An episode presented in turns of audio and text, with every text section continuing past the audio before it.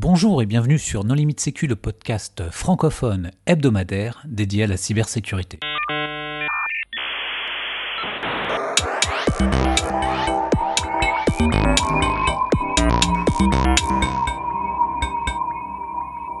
Alors aujourd'hui un épisode sur la recherche de compromission avec euh, Stéphane Lebert d'Exatrack. Bonjour Stéphane.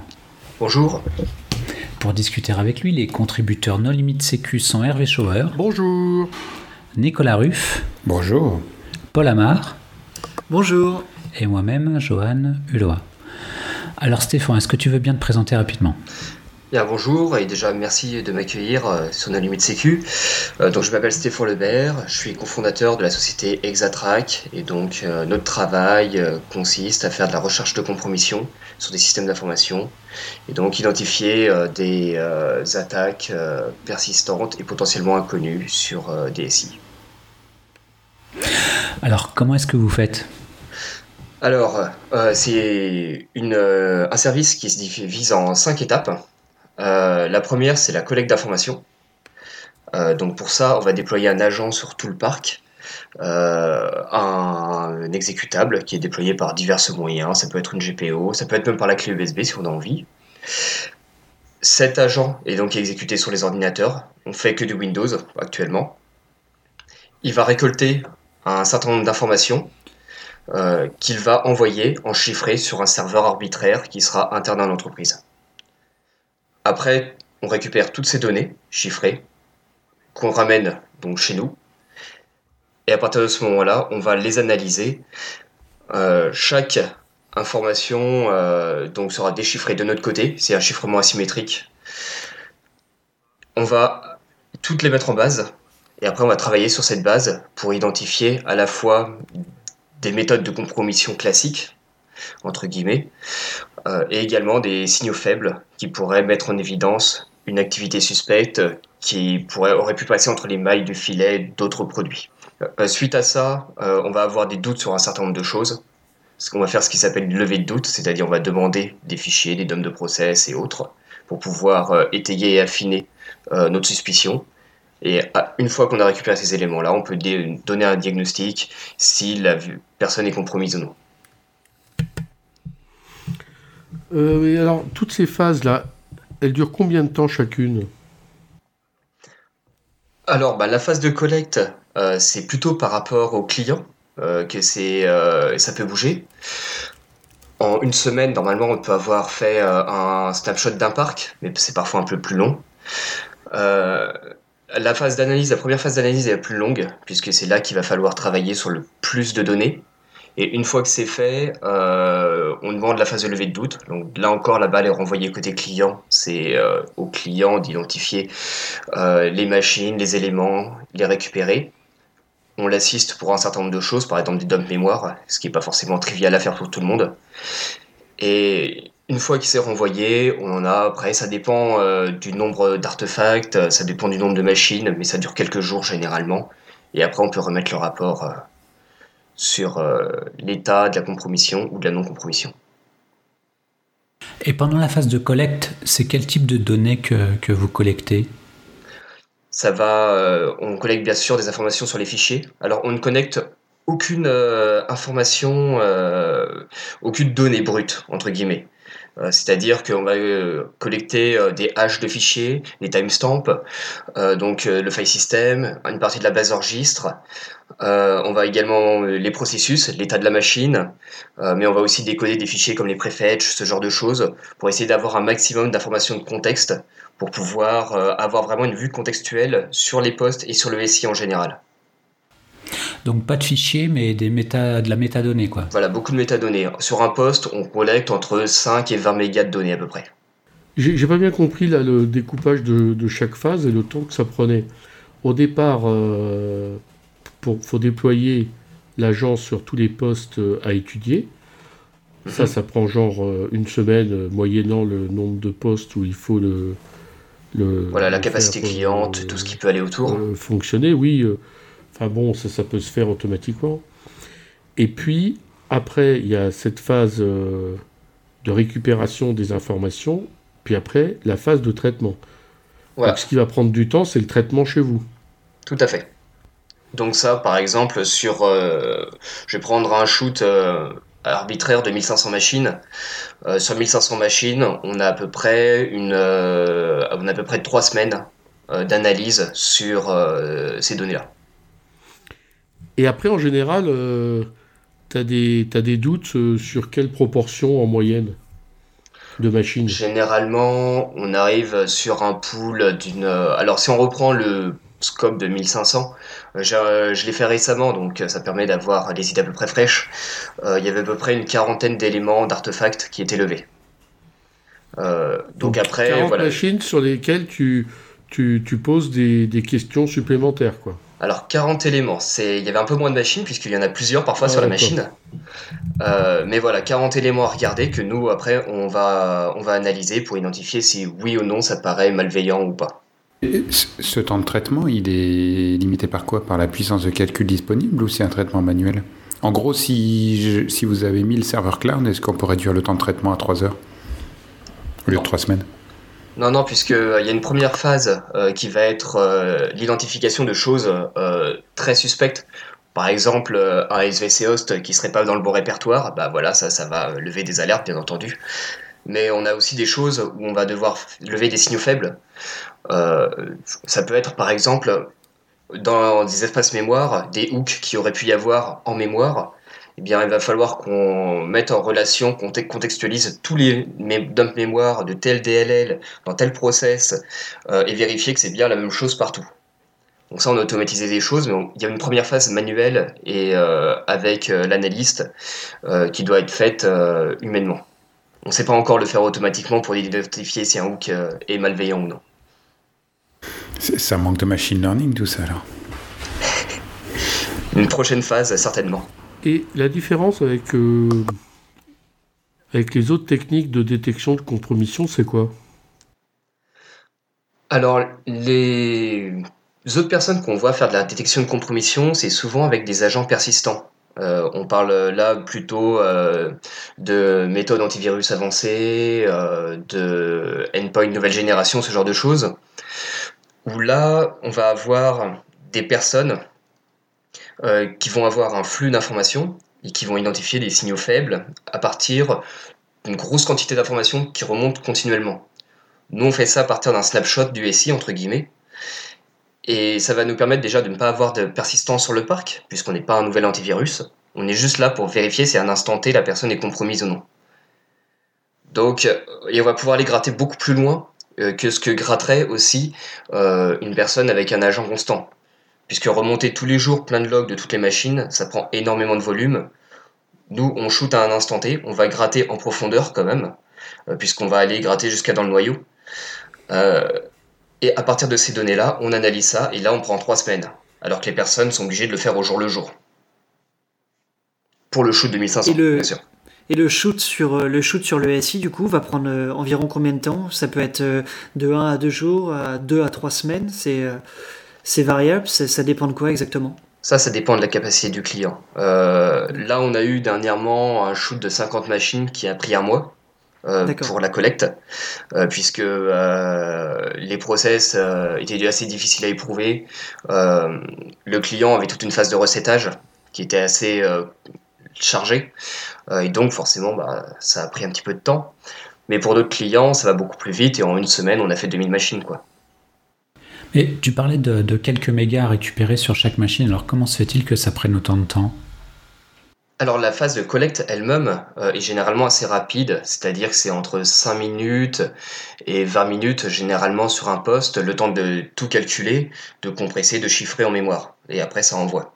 Euh, le problème, ça va être le déploiement sur le parc, être sûr que toutes les machines aient bien été lancées. Et là, parfois, ben, il y a une personne qui peut être en vacances, et dans ce cas-là, il va falloir lancer son ordinateur, mais pour ça, il va falloir aussi l'identifier, ce genre de choses. Et euh, vous faites des cartes de fidélité, c'est-à-dire que si euh, je passe deux ou trois fois chez vous, du coup c'est beaucoup plus rapide la deuxième fois parce que vous avez déjà une bonne connaissance du parc, euh, les haches de toutes les DLL systèmes, les outils utilisés traditionnellement, etc. Ou c'est trois semaines à tous les coups? Non, non, c'est pas du tout trois semaines à tous les coups. Déjà c'est dégressif. c'est-à-dire pour un parc de 10 machines, à la machine ça coûtera beaucoup plus cher que pour 10 euh, 000. Euh, puisque avec plus on a de machines, plus on va pouvoir corréler les informations pour identifier qu'est-ce qui pourrait paraître louche ou non, qu'est-ce qui serait partout. Bon, si le malware est partout, c'est un autre problème. Euh, mais c'est rare sur un parc de 10 000 machines. Donc, l'objectif, ça va être de pouvoir justement faire ressortir plus facilement des signaux faibles grâce à une grosse quantité. Après, si on est déjà venu sur le parc, alors nous, les informations, soit on les remet au client, mais de toute façon, de l'autre côté, on les détruit une fois qu'on a terminé la mission. Donc, le client, après, lui qui a les informations, s'il le souhaite, il peut nous les redonner la fois suivante. Et là, on pourra repartir d'un snapshot qu'on avait déjà avant et voir aussi une différence qu'il aurait pu y avoir dans l'évolution du système. Ok, donc c'est effectivement, le, client garde un état de, l'analyse et est capable de, refaire plus facilement, plus rapidement après. Du coup, quel est le, délai recommandé entre deux analyses? Parce qu'en général, quand quelqu'un est rentré dans un réseau, euh, à moins qu'il reste dormant pendant très très longtemps, sinon, euh, en 2-3 jours, il est admin de domaine, il a tout siphonné, quoi. Normalement, euh, quand on arrive, s'il y a quelqu'un, normalement, il est déjà admin de domaine, on va pas se voiler la face. Euh, l'objectif, ça va être euh, justement pour les personnes qui sont dormantes, ou tout du moins qui ont une activité en fond, de pouvoir les identifier. Et ça, on est plutôt pas mauvais pour réussir à identifier des, agents dormants. on a testé ça sur tous les APT qu'on a pu voir passer, et à chaque fois, ça nous a levé des alertes euh, sur des anomalies sur les machines. Alors après, sur un grand parc, on va avoir énormément d'anomalies. Et ça, c'est après, c'est notre travail d'identifier qu'est-ce qui est une, anomalie et qu'est-ce qui est suspect de pas suspect.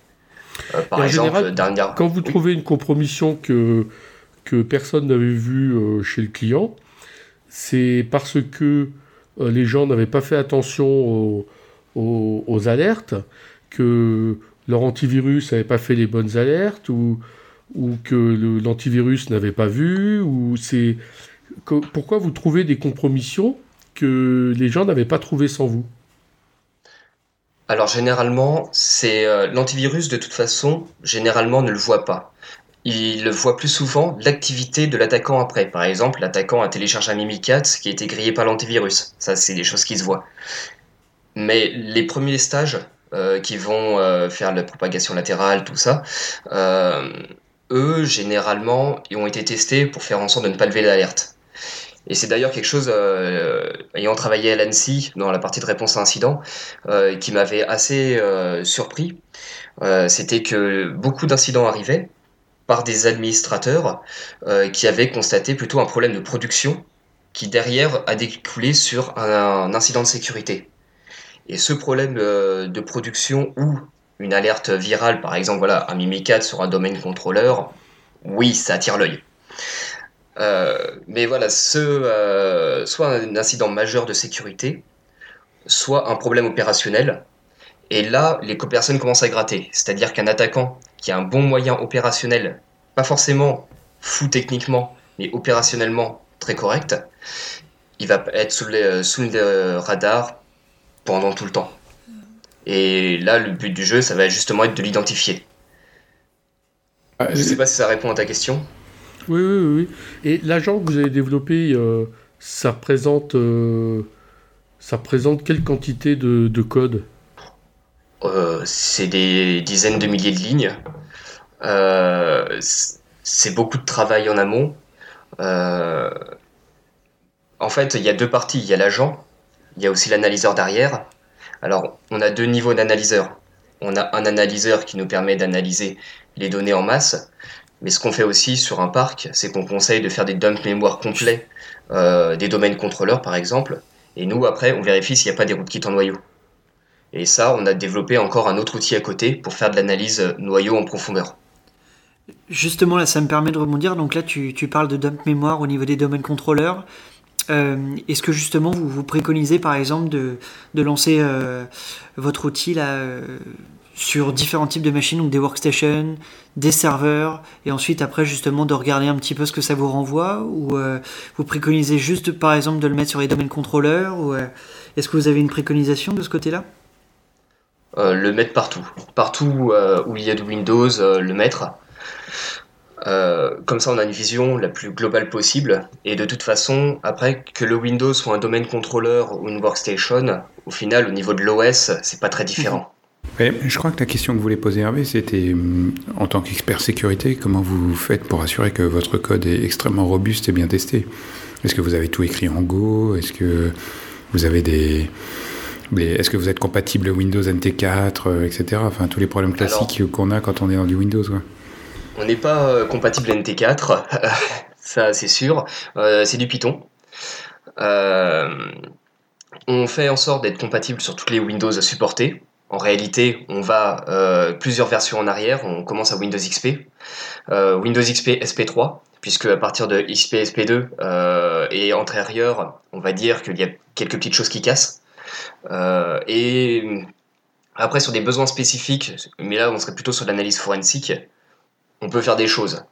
Mais c'est pas l'objet. Et le but du jeu, c'est de pouvoir taper un réseau vaste. Et quelqu'un qui a encore un Windows XP SP3 sur son parc, euh, ben, s'il n'est pas compromis là, faut considérer qu'il le sera demain, quoi.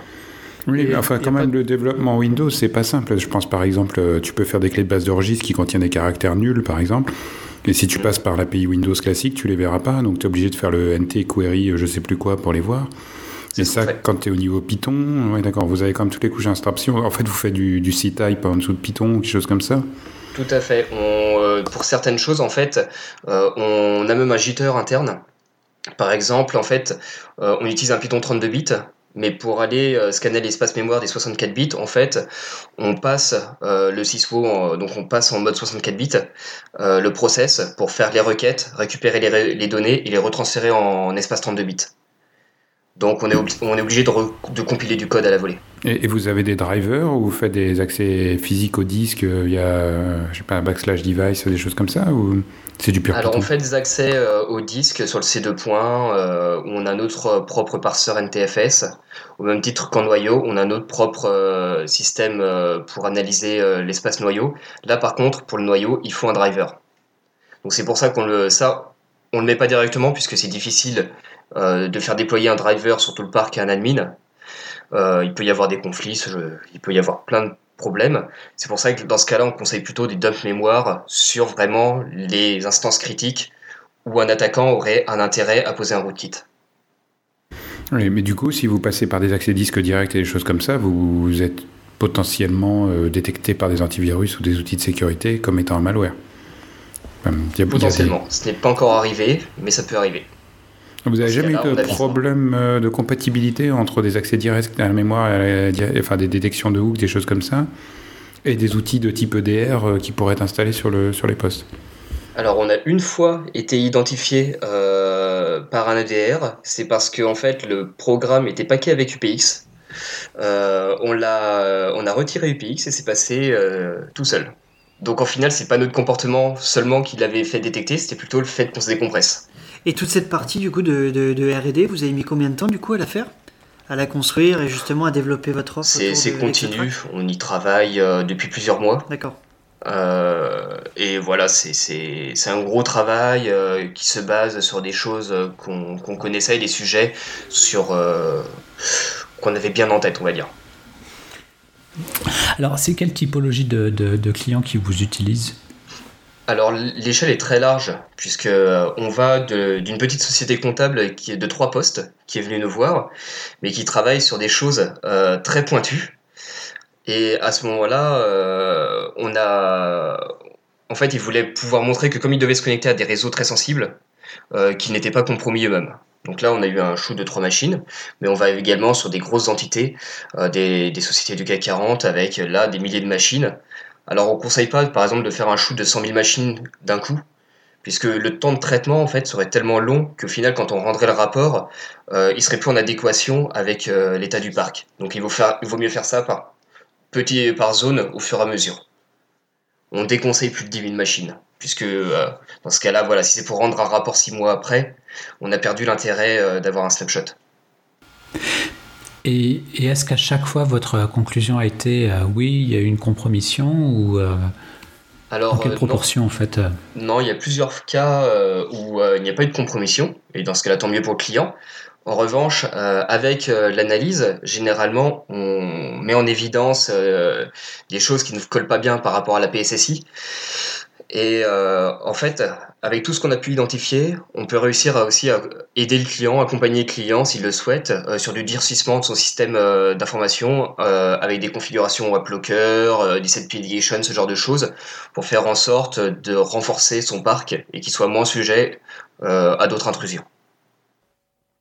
Est-ce que, justement ça, ça rentre aussi dans toute la partie formation? Donc là, je, suis allé sur votre site. Là, je vois justement, il y a tout un onglet formation qui a l'air d'être assez conséquent. Enfin là, on parle de tout ce qui est Windows Internal, du forensic, de l'analyse de malware, etc.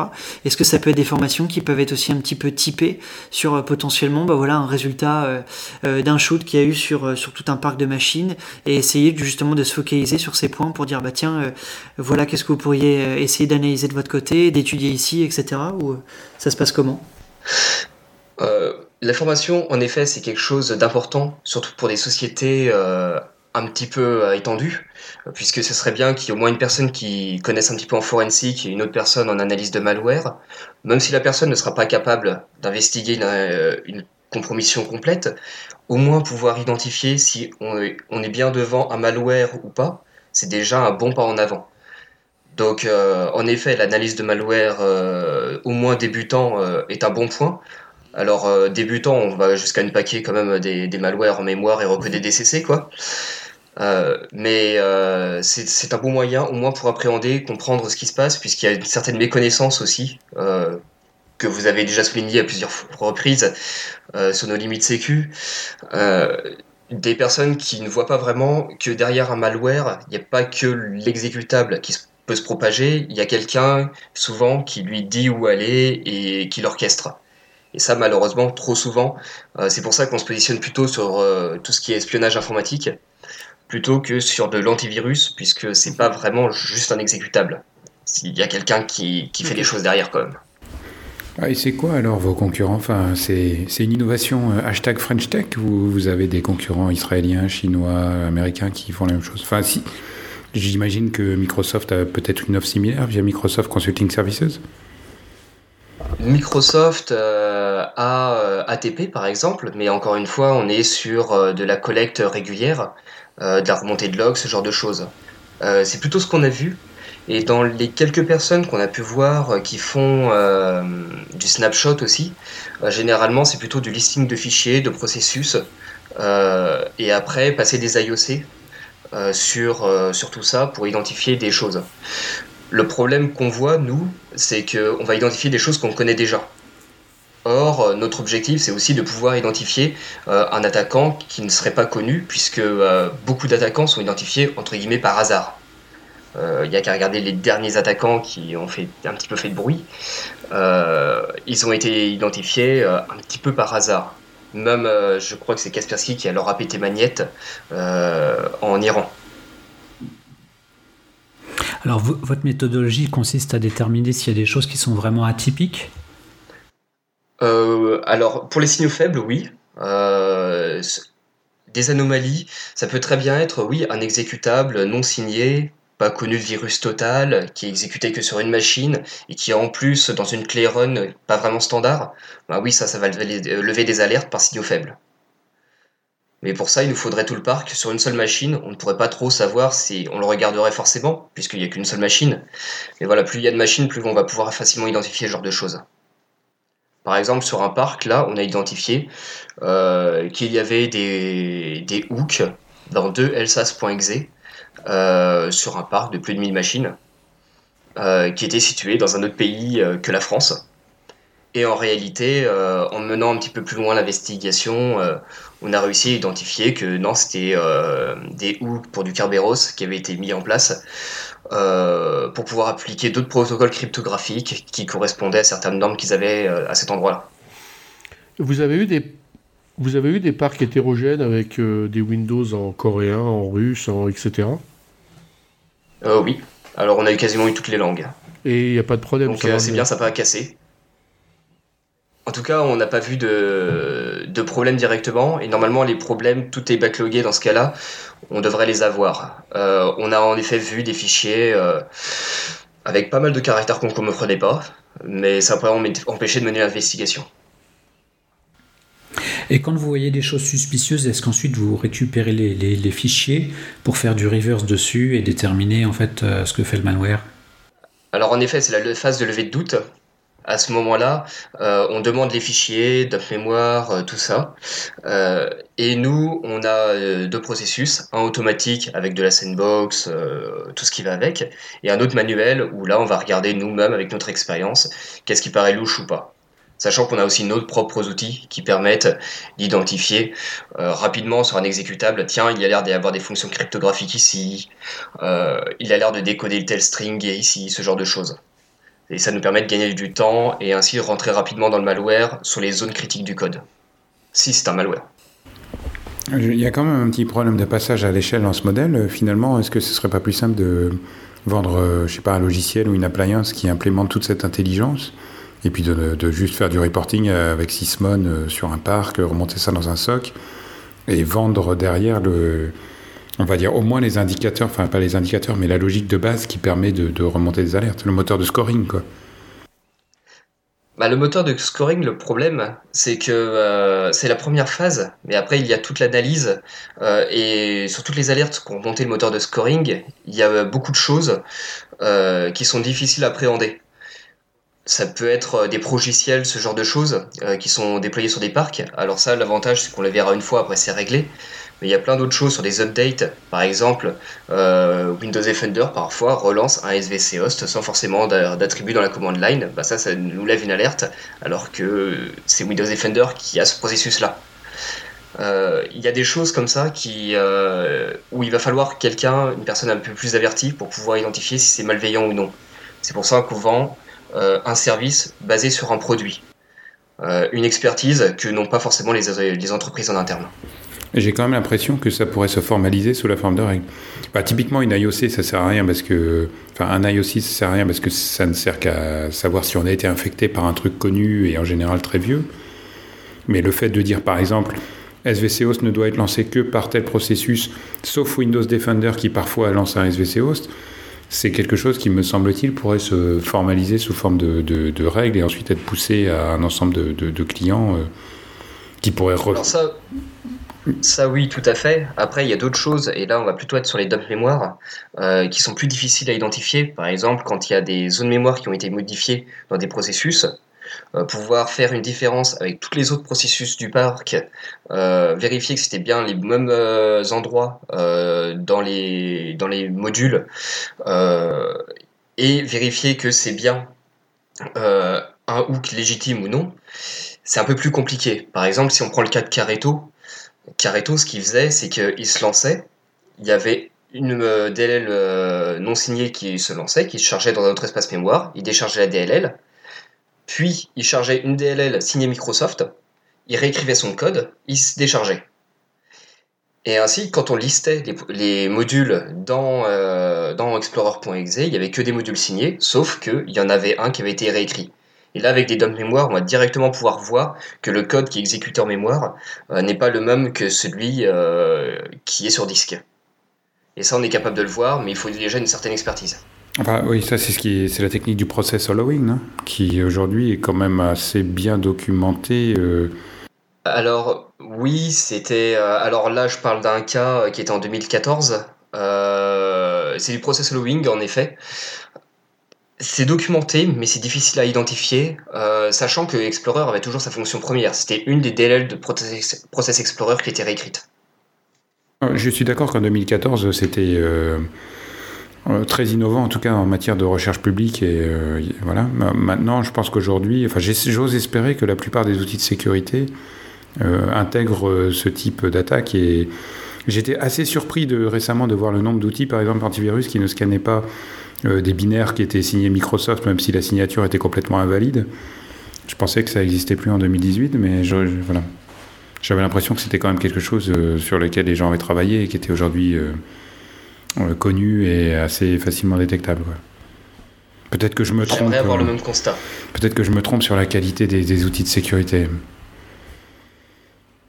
Les antivirus, je de ce que j'ai pu voir, ont tellement de choses à traiter. Et euh, les développeurs font parfois des choses tellement, euh, on va dire, hors des, des sentiers euh, acceptables qu'il est assez difficile de pouvoir tout bloquer comme ça. On va dire que Microsoft prend plus de largesse sur ce genre de choses avec des mitigations comme le, celle ne permettant de loader que des, DLL signés Microsoft qui protègent par exemple Edge. Euh, mais voilà, les antivirus, je crois, ne peuvent pas forcément se payer ce luxe-là. En tout cas, euh, on voit, euh, je peux garantir qu'on voit des DLL réécrites en mémoire complètement. Ok. Je suppose que ça mettra un certain temps à se propager dans les moteurs de détection alors. Certainement. Et hum, vous traitez les trucs euh, parce qu'aujourd'hui les attaquants. Enfin, je suis assez surpris quand tu parlais d'analyse d'intégrité, euh, noyau, etc. Je ne sais pas si les attaquants utilisent encore beaucoup de rootkit, sauf euh, peut-être sur des trucs vraiment très avancés. Mais j'avais l'impression que les attaquants allaient plutôt sur des techniques grand public en fait, pour passer complètement en dessous du radar et on va dire se mélanger avec le bruit de fond d'Internet. C'est-à-dire de la macro euh, de la macro VBA, euh, du PowerShell, euh, des, choses comme ça qui sont. on peut plus faire la différence entre une APT et un ransomware basique, quoi. Est-ce que c'est des. Alors, en, effet, il y a les deux types de comportements. Il y a pas mal d'attaquants qui faisaient des choses très avancées en noyau qui en effet sont passés en mode utilisateur avec des choses beaucoup moins poussées en effet pour se fondre dans la masse. Tout du moins c'est ce qu'on suppute. Euh, par contre, on voit toujours des attaques en noyau. Euh, et en fait, en noyau, il n'y a rien qui empêche euh, un rootkit aujourd'hui. Pour de vrai, c'est pas PatchGuard qui va l'empêcher. En, vrai, enfin, je, vois ça sur mon Windows 10.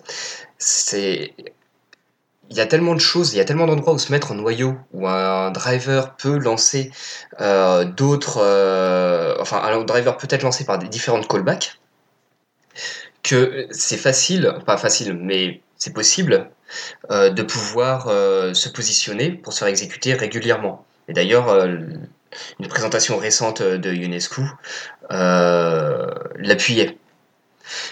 Après, en effet, c'est moins présent qu'avant, mais justement, les personnes, de ce que je vois, regardent de moins en moins le noyau. Et donc, de mon point de vue, si j'étais un codeur de malware, c'est vrai que je me dirais que ce serait peut-être bien d'y retourner faire un tour. Et j'ai pas envie que ça se passe chez mes clients. Alors, ce que, vous voyez le plus souvent, c'est plus euh, justement de l'espionnage ou du ransomware euh, C'est quelle, typologie de malware que, vous rencontrez? Du ransomware, généralement, le client est au courant. Euh, il n'a pas pour but d'être discret. En revanche, généralement, on trouve plutôt de l'espionnage par des exécutables plus classiques, on va dire de l'espionnage grande échelle.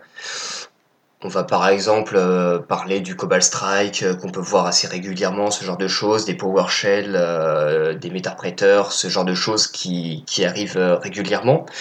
Mais après, c'est pas parce que les outils sont entre guillemets assez gros qu'il n'y a pas quelqu'un qui opérationnellement est très pointilleux de son côté. Ça, c'est aussi des choses qu'on voit, des, outils grand public, mais avec euh, une qualité opérationnelle euh, très bonne de l'autre côté. Après, il arrive aussi de voir euh, des outils très pointus avec des personnes très pointues. C'est un peu plus rare de voir des outils très pointus avec des personnes qui font n'importe quoi.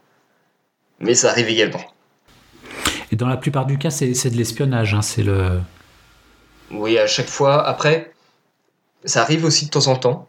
Euh, de tomber sur des compromissions euh, où les malwares sont toujours actifs, on écoute, on train d'essayer de communiquer, mais ça fait tellement longtemps qu'en fait euh, l'attaquant soit est déjà parti et oublié des implants à un endroit, donc on ne sait pas vraiment pourquoi ils étaient là. En les reversant, on voit par exemple qu'ils ont une fonction de download, d'exécution, en effet ils ont téléchargé ces plugins là, mais on n'en sait pas plus, et dans ce cas-là, on se doute que c'est un espionnage puisqu'ils sont sur des endroits relativement critiques, mais euh, rien ne permet d'étayer plus que de la spéculation.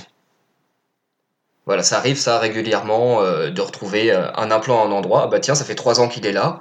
Oh bah il est bien, il était au chaud, mais on peut pas en dire beaucoup plus si jamais il a plus d'activité réelle. Oui, quand tu parles d'espionnage, tu es déjà un petit peu en train de faire d'attribution, parce que finalement, euh, on ne sait pas comment ça marche. Tu as peut-être juste des gens qui installent des implants sur des machines en se disant euh, je me fais toutes les entreprises connues et après j'essaierai de revendre mon shell à quelqu'un et on verra bien. quoi. Et puis des fois, il n'y a pas de preneur en place. Et... Une personne qui exfiltre de l'information dans plein de sociétés, euh, même si c'est pas. Enfin, c'est ciblé dans des sociétés, mais de multiples sociétés, de mon point de vue, ça reste de l'espionnage. Euh, c'est pas forcément pour le compte de quelqu'un, mais ça le sera à la fin. Ou sinon, c'est vraiment qu'il fait ça pour le fun et euh, dans ce cas-là, euh, tant mieux pour lui. Enfin, ou tant pis, ça dépend s'il se fait prendre. Non, mais tu sais, il y a des gens qui vendent juste des adresses IP. Ils te disent voilà, moi je peux sortir avec telle IP, qui est-ce que ça intéresse? Et des fois, c'est juste pour faire du spam. des fois, il y a un gars qui tombe sur la liste et qui dit bah tiens, cette IP, elle est dans, dans, dans un réseau qui a l'air potentiellement intéressant, donc je suis preneur, quoi. C'est. Généralement, on constate des exfiltrations quand même. C'est quand on commence à gratter un petit peu sur euh, dès que les domaines contrôleurs sont compromis, euh, dès qu'il commence à y avoir une vraie activité euh, autour, généralement on voit des fichiers qui ont été créés, qui faisaient une grosse taille, qui ont été supprimés. On voit WinRAR dans un coin, enfin plutôt rare dans un coin. Il y a des choses comme ça qui sont assez récurrentes dès qu'on voit le genre de choses, voilà, on peut s'orienter. Après, si c'est juste un exécutable qui a un commande et contrôle, bah là, on n'en sait rien. On sait juste qu'il y a une malveillance sur le parc, euh, un implant. Qu'est-ce qu'il fait? On va pas sortir la boule de cristal. Bon, alors, c'est quoi la roadmap du produit? Qu'est-ce que vous avez euh, comme idée pour les futures détections? Oula, euh, plein de choses. Euh, bah, déjà, continuer euh, à faire évoluer les, les, heuristiques du produit. On a encore plein d'idées à mettre en place. On va aussi essayer d'intégrer, enfin, on va pas essayer, on va intégrer de nouveaux systèmes qui seront disponibles dans plusieurs mois, potentiellement l'année prochaine, le temps de faire quelque chose de bien quand même. Après, l'objectif de notre côté, c'est aussi d'avoir, euh, de faire évoluer euh, les techniques d'attaque, l'histoire, d'avoir un coup d'avance. C'est-à-dire qu'il y a plein de choses où, en connaissant un petit peu les sujets, on se dit, bah oui, mais ça, ça fait longtemps qu'on le sait, euh, c'est des choses qu'on qu'on connaît, qu'on n'a pas vu utiliser, mais qu'on connaît, on sait que c'était présent je prends un exemple simple, mais par exemple les, euh, clés de registre euh, COM qui ne sont pas présentes, qui sont en node et qui sont utilisées. Il y en a plein qui ne sont pas présents dans AutoRuns. Et eh bien voilà, c'est le genre de choses qu'on implémente, euh, dans nos produits euh, pour pouvoir être un petit peu proactif, même si elles n'ont pas encore été utilisées. Donc voilà, et vraiment faire en sorte de couvrir un maximum du scope. Oui, j'ai vu aussi que en ce moment, la tendance, c'était aussi de trouver des exécutables qui pouvaient, enfin, légitimes Microsoft, qui pouvaient exécuter du code à partir de la ligne de commande. Comme par exemple, CertUtil, euh, base 64 des codes HTTP, euh, quelque chose qui permet de récupérer un fichier depuis Internet, le, décoder en base 64 et le lancer après. Alors oui, on a aussi Reggae Serv 32, euh, on, a, on en a plein. c'est vrai que c'est un sport national. Après, par exemple, sur le cas d'une recherche de compromission, on va identifier des euh, command lines qui seraient euh, rares, uniques sur le parc. Et à ce moment-là, eh on va creuser un petit peu tout autour pour voir ce qui se passe. Et l'avantage en ayant un snapshot du parc et en ayant des informations un peu en profondeur, c'est que par exemple, si on voit un processus qui a été exécuté, on va pouvoir voir à quelle date il a été exécuté. Grâce au préfetch, on va voir les dates précédentes, mais on va aussi savoir quels fichiers ont été créés, modifiés euh, ou autres autour de ce processus-là. Et là, on va pouvoir faire un début d'investigation forensique qui va permettre euh, de contextualiser un petit peu euh, tout ce qui se passe et de voir s'il y a quelque chose de louche. Le, cas de Certutil est intéressant parce que j'ai vu passer un gars sur Twitter qui pointait sur une entrée virus total où le truc était utilisé dans un malware il y a 3 ou 4 ans. Quoi. C'est juste que les techniques deviennent populaires à un moment et ensuite euh, perdent en popularité, mais du coup, ceux, qui ont la technique en premier, en général, euh, aussi bien du côté attaquant que défenseur, ils ont quand même un coup d'avance. Sans vouloir dire que la threat intelligence sert à quelque chose, mais voilà, ça peut quand même être utile de, surveiller les, les, nouveaux vecteurs d'attaque et les nouvelles menaces. C'est mais c'est vrai oui que du côté malware on voit une certaine euh, un certain cycle. C'est comme par exemple avec les infecteurs de bootloader, ça a été très courant euh, il y a pas mal d'années. C'est revenu en, en force euh, autour de 2013-2014. maintenant c'est un petit peu reparti. Je doute que ça revienne, étant donné qu'il y a eu quelques évolutions technologiques qui, qui permettent de, quand même d'y pallier. Mais on aura certainement des choses assez similaires qui, qui reviendront. Alors, c'est quoi en fait la grosse tendance du moment? C'est compliqué à dire. Euh, chaque attaquant a un petit peu ses habitudes. Je dirais que le PowerShell est assez à la mode quand même. Euh... En effet, les command line dans base 64, mais c'est vrai qu'en ce moment, on voit quand même un, gros morceau PowerShell qui permet de tout faire, euh, avec euh, qui, qui, est déployé partout. Donc c'est vrai que j'ai envie de dire, ils auraient tort de s'en priver. Là, on a, on a pas mal d'outils qui sont quand même arrivés sur le marché. Enfin, je prends euh, CrackMap Exec, le nom est dur à dire, qui permet justement en fait d'exploiter. Euh, en effet, il permet d'un point de vue euh, analyse, même forensique ou quoi que ce soit, PowerShell a de vrais atouts. WMI aussi est assez à la mode en ce moment. Et encore, CrackMap Exec, sauf erreur de ma part, je crois que ça fait bien au moins 4 ans que ça existe. Tu sais, Mimikatz, euh, ça existait des années avant que ça devienne populaire aux États-Unis. Hein. Si tu regardes les premiers, les premiers Mimikatz euh, publiés avant que ce soit open source, euh, c'était peut-être, je sais plus, 2004, 2005, quelque chose comme ça. C'est vrai qu'on a une, communauté française qui innove pas mal, mais qui reste assez franco-française. Et on le voit assez bien avec Miasm aussi, par exemple. Miasm qui a été présenté il n'y a pas si longtemps aux États-Unis, à la Recon qui a eu euh, de très bons retours euh, de ce que j'ai entendu. Et pourtant, en France, on connaît plutôt bien le produit dans, le cercle franco-français. Là on s'éloigne un peu du sujet, puisque c'est plutôt un outil de reverse engineering, et son, son, concurrent MetaSM, qui lui était en Ruby, a été intégré dans Metasploit il y a bien longtemps, parce que des gens du projet MetaSM ont poussé pour, donc tu pouvais faire la génération de shellcode dynamique, et voilà. Après, le problème, c'est de fédérer une vraie communauté, de, comment dire, d'avoir. En fait, la consécration, c'est ce qui est à Scapi, c'est-à-dire que des gens ont continué à travailler sur l'outil une fois que son auteur principal avait décidé de ne plus le supporter. Et là, on n'en est pas encore là, surtout dans le domaine du reverse engineering, où euh, pour le coup, les outils sont quand même tous euh, plus ou moins en mode ça marche chez moi. Quoi. À part IDEA Pro, euh, il y a peu d'outils qui ont une pérennité. Enfin, je sais que ah, Metasm euh, a une, quand même une bonne pérennité. Oh, ouais, ça fait euh, Il y a des push régulièrement par d'autres par personnes, euh, des validations. Ah, mais ça fait combien de temps que tu n'as pas vu un write-up de CTF ou une publication dans une conférence qui utilisait Metasm pour, pour quoi que ce soit, pour sa génération de shellcode ou son analyse de binaire? Enfin. La communauté est encore active parce que les gens qui ont fait l'effort de, de, de l'apprendre l'utilisent, mais c'est pas je suis pas sûr que ce soit un outil euh, qui va être euh, sur lequel les gens vont se lancer aujourd'hui. Quoi. Il fait pas l'actualité. Mais bon, après, c'est pas pour jeter la pierre ou pas. Je veux dire, c'est un état de fait. Quoi. Les, outils de reverse engineering en général euh, ne vivent pas très longtemps et sont rarement. Là, il y a une grosse communauté autour de, radar, là, en tout cas. Moi, il semblerait que la learning curve. Il y a, il y a des fanboys radar, oui. Learning curve a l'air d'être assez, assez compliqué au début. Après, bon, les après cette flagellée, il semblerait que les gens euh, aiment ça, quoi. Mais bon. Pour, en revenir peut-être juste encore sur la question de, Nicolas tout à l'heure autour de la, roadmap. Donc là actuellement en fait, Stéphane, donc vous êtes deux dans l'entreprise. Vous avez des souhaits d'embaucher des personnes, de, euh, je sais pas, peut-être euh, parler à des capital ventures et faire grossir la société et, tout exploser sur le marché ou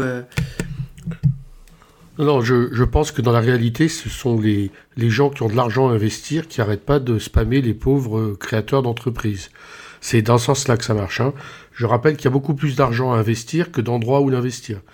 Donc, recommandation euh, que je profite pour donner à tous. Euh, vous montez votre startup, euh, demandez conseil avant de faire entrer le moindre investisseur, et sachez que c'est enfantin de faire rentrer un investisseur. Et donc, si c'est enfantin, c'est qu'il y a anguille sous roche. Tu sais, c'est comme quand c'est gratuit, c'est toi le produit.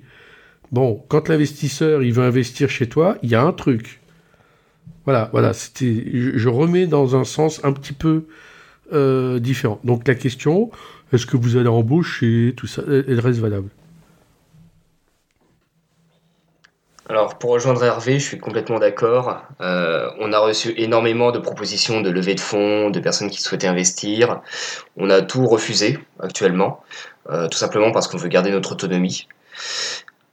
Après, pour ce qui est d'embaucher des personnes, euh, oui, on compte embaucher. on a déjà plusieurs personnes qui sont pressenties. en gros, actuellement, on a plus de demandes de personnes très compétentes de pouvoir rejoindre la société que de places de disponibles. Euh, c'est quelque chose qui changera certainement euh, dans, les, dans les quelques mois à venir, mais euh, tant mieux que ça se passe comme ça. Mais c'est totalement incroyable ce que tu racontes. J'avais l'impression qu'en sécurité, c'était impossible de recruter et que les gens restaient comme une moule sur leur rocher. Où est-ce qu'il y a des hémorragies de, de candidats comme ça? On doit avoir beaucoup de chance et et voir quelques bonnes personnes au bar. Et, voilà, enfin, on va pas se mentir, hein, tout se fait au bar. Mais euh, on, refera un épisode, Nico, sur euh, la vraie ou fausse difficulté de recruter en sécurité. je pense qu'à partir du moment où on a quelque chose de stimulant euh, et intéressant à proposer à des personnes, avec un cadre de travail et des collègues intéressants, pense que euh, on peut avoir des candidatures.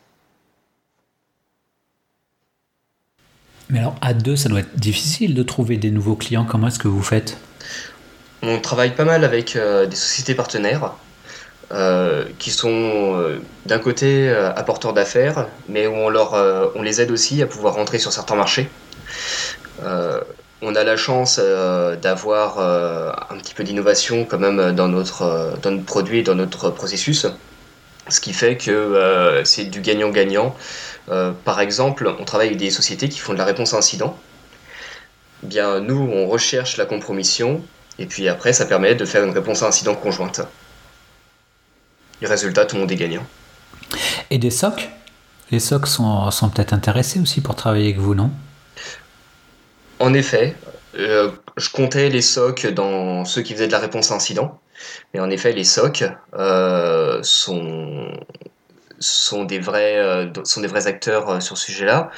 Mais on travaille aussi pas mal avec des sociétés quand le, qui Quand le SOC a rien détecté, mais, mais qu'il a des doutes, finalement, il fait appel à vous pour voir si son client était compromis Je les encourage vivement à le faire, en tout cas. Ah, c'est vrai que, euh, parfois on a des doutes sur une zone, mais on n'a pas forcément euh, les moyens de pouvoir vérifier. Dans ce cas-là, on peut bien sûr répondre présent. Autrement, il y a aussi les rachats de sociétés, euh, qui sont les sociétés spécialisées dans le rachat, qui sont intéressées par ce type de service, puisque racheter une société qui est déjà compromise et qui a déjà été exfiltrée, on a connu mieux en rachat.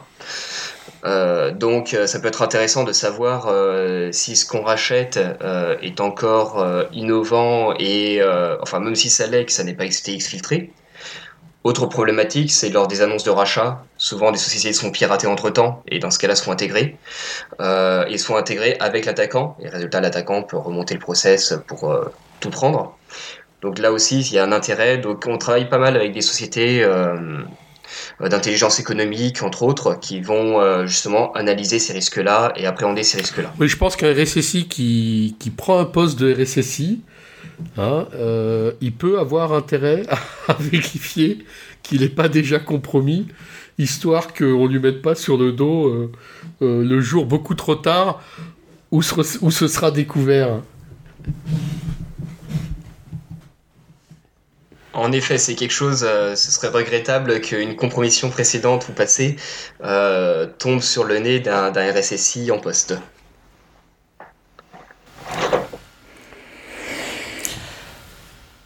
Très bien. Euh, est-ce qu'on a fait le tour D'autres questions? Bien Stéphane, merci beaucoup d'avoir accepté notre invitation. Merci à vous de m'avoir accueilli. Est-ce que tu as un message à faire passer éventuellement? Eh bien, euh, faites de la recherche de compromission. De toute façon, euh, c'est utile. Euh, et dans le pire des cas, s'il n'y a pas de compromission, ce que je vous souhaite, ça peut servir pour des règles de durcissement de votre parc. Et encore une fois, je remercie No Limit Sécu de m'avoir accueilli. Chers auditeurs, nous espérons que cet épisode vous aura intéressé et nous vous donnons rendez-vous la semaine prochaine pour un nouveau podcast. Au revoir. Au revoir.